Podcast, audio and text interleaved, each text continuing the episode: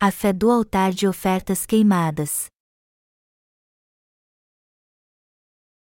Gênesis 12, 1, 9 Ora, disse o Senhor a Abrão: Sai da tua terra, da tua parentela e da casa de teu pai e vai para a terra que te mostrarei, de te farei uma grande nação, e te abençoarei, e te engrandecerei o nome. Se tu uma bênção. Abençoarei os que te abençoarem e amaldiçoarei os que te amaldiçoarem, e em ti serão benditas todas as famílias da terra.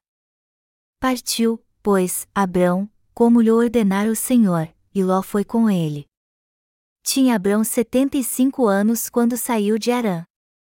Levou Abrão consigo a Sarai, sua mulher, e a Ló, filho de seu irmão, e todos os bens que haviam adquirido, e as pessoas que lhes acresceram em Arã. Partiram para a terra de Canaã, e lá chegaram. Atravessou Abrão a terra até Siquém, até ao carvalho de Moré. Nesse tempo os cananeus habitavam essa terra. Apareceu o Senhor a Abrão e lhe disse: Darei à tua descendência esta terra. Ali edificou Abrão um altar ao Senhor, que lhe aparecerá. Passando dali para o monte ao oriente de Betel, armou a sua tenda, ficando Betel ao ocidente e Ai ao oriente, ali edificou um altar ao Senhor e invocou o nome do Senhor. Depois, seguiu Abrão dali, indo sempre para o Negueb.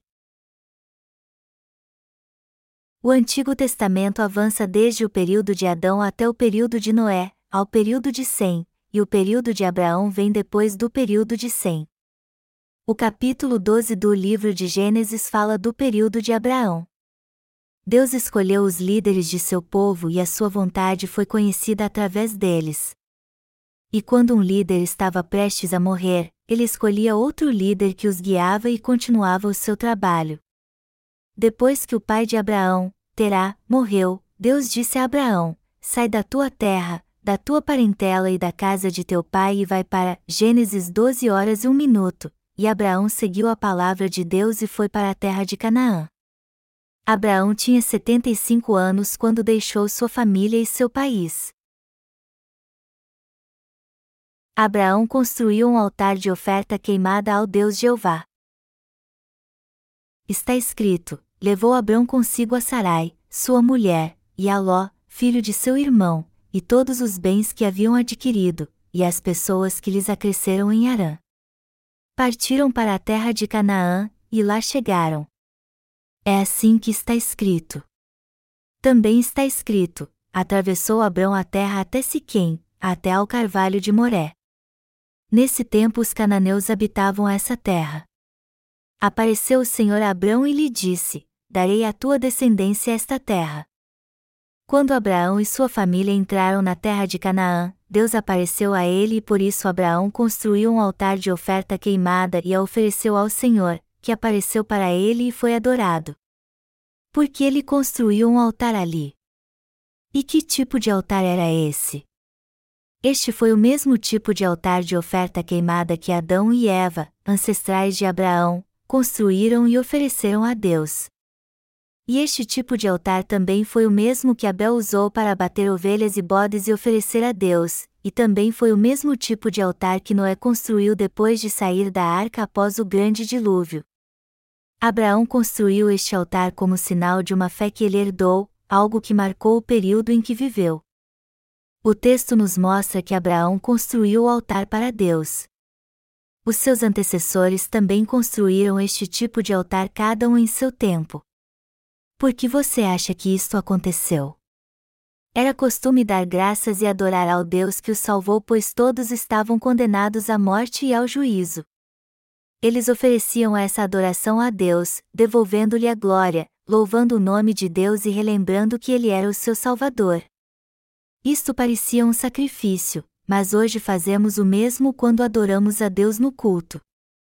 Quando Deus apareceu a ele, Abraão construiu um altar de oferta queimada e ofertou a ele. Nós também precisamos de uma oferta de sacrifício para ofertar a Deus. Ao fazer isso, Abraão estava confessando sua fé a Deus por ser o Deus de seus antecessores e dele mesmo, enquanto passava seus pecados para a oferta de sacrifício, depois degolava o animal do sacrifício, o cortava em pedaços e queimava no altar. Todos os pais da fé construíram este altar de oferta queimada. Cada antecessor da fé tinha que construir este altar e oferecer uma oferta queimada a Deus. Naquele tempo eles não tinham uma lei específica para oferecer sacrifícios porque Deus ainda não tinha lhes dado o sistema sacrificial do tabernáculo. No entanto, o sacrifício de oferta queimada já estava pronto durante o tempo de Adão e Eva para dar a remissão de pecados de Adão e Eva, que desobedeceram à ordem de Deus de não comerem o fruto da árvore do conhecimento do bem e do mal, Deus os vestiu de roupas de couro tiradas de um animal, e Adão e Eva ofereceram o animal como sacrifício naquele tempo. Adão e Eva ensinaram isso para seus filhos enquanto cresciam, e Abel, sabendo disso, compreendeu que tinha que oferecer esta oferta queimada como sacrifício a Deus. Ele não soube disso do nada. Pelo contrário, ele aprendeu isso com seus pais. Por outro lado, Caim, que por tantas vezes ouviu sobre este sacrifício, não compreendeu o significado dele e levou uma oferta do fruto da terra a Deus segundo seus próprios pensamentos, mas Deus não a recebeu. Adão tinha uma comunhão invisível com Deus através de sua oferta queimada eles tiveram uma conversa privada sobre por que ele tinha que oferecer este sacrifício como oferta queimada e por que ele precisava levar diante de Deus um animal de sacrifício, e também como Deus o amava. Foi assim que a oferta queimada que começou com Adão e Eva se estendeu até seus filhos e todos os descendentes da fé. Quem ensinou a Noé sobre a oferta queimada? A primeira coisa que Noé fez depois de sair da arca foi construir um altar de oferta queimada, mas ele fez isso porque seus antecessores o ensinaram assim. Noé construiu um altar de oferta queimada assim que saiu da arca, e isto nos mostra claramente que ele tinha sido iniciado no segredo da oferta queimada por seus antecessores. Assim podemos ver que a primeira coisa que ele fez quando saiu da arca foi oferecer esta oferta queimada, mostrando que esta era a primeira coisa que ele queria fazer, e era algo que ele não poderia fazer mesmo se quisesse enquanto ainda estava na arca. Os antecessores da fé impunham suas mãos sobre o animal do sacrifício quando o ofereciam sobre o altar ou não? Precisamos pensar nisto juntos. É óbvio que as Escrituras não fazem uma menção específica se eles impunham suas mãos sobre o animal do sacrifício ou não ela só diz que eles construíram um altar de oferta queimada, alguém pode dizer que não há registros sobre a imposição de mãos. Mas por outro lado, ninguém pode dizer que eles também não impunham as mãos sobre o animal do sacrifício. Mas uma coisa é clara: este sistema de oferta queimada foi passado aos descendentes dos que criam em Deus. A imposição de mãos que começou com Adão e Eva passou para Abel, 7, Enos, Noé, sem e para Abraão. Qual você acha que era a condição do coração daquele que construía um altar de oferta queimada e oferecia sacrifício? Ele impunha suas mãos sobre um animal sem mácula e dizia: Você tem que morrer em meu lugar. Deus disse que me salvaria se você tirasse os meus pecados e morresse em meu lugar. Eu tenho que fazer o sacrifício de fé a fim de provar a minha verdadeira fé a Deus. Por isso você tem que morrer por mim já que não há outra maneira. E ele construía o altar de oferta queimada, cortava o animal em pedaços e o queimava no altar. Como ficava o seu coração enquanto via o animal que estava sendo queimado assim? Seu coração devia ficar pesado, pensando: animal, você está morrendo em meu lugar. Eu é que deveria morrer assim e não você, mas você está levando os meus pecados. E como estava seu coração com relação a Deus? Ele provavelmente pensava: eu deveria receber o juízo de Deus e ser lançado no fogo e morrer como este animal, mas para me salvar, Deus deu esta oferta de sacrifício e me salvou. Na hora que ele oferecia esta oferta queimada, ele cria que Deus já o tinha salvo ele alcançava a fé que cria que podia receber a remissão de seus pecados através da oferta de sacrifício que ele tinha herdado de seus antecessores. Quando Abraão entrou na terra de Canaã, Deus disse: Aos seus descendentes eu darei esta terra, e Abraão ouve isto e constrói um altar de oferta queimada naquele lugar. Por Abraão ter construído o altar de oferta queimada significa que seu pai, seu avô e todos os seus antepassados tinham construído o mesmo altar a Deus.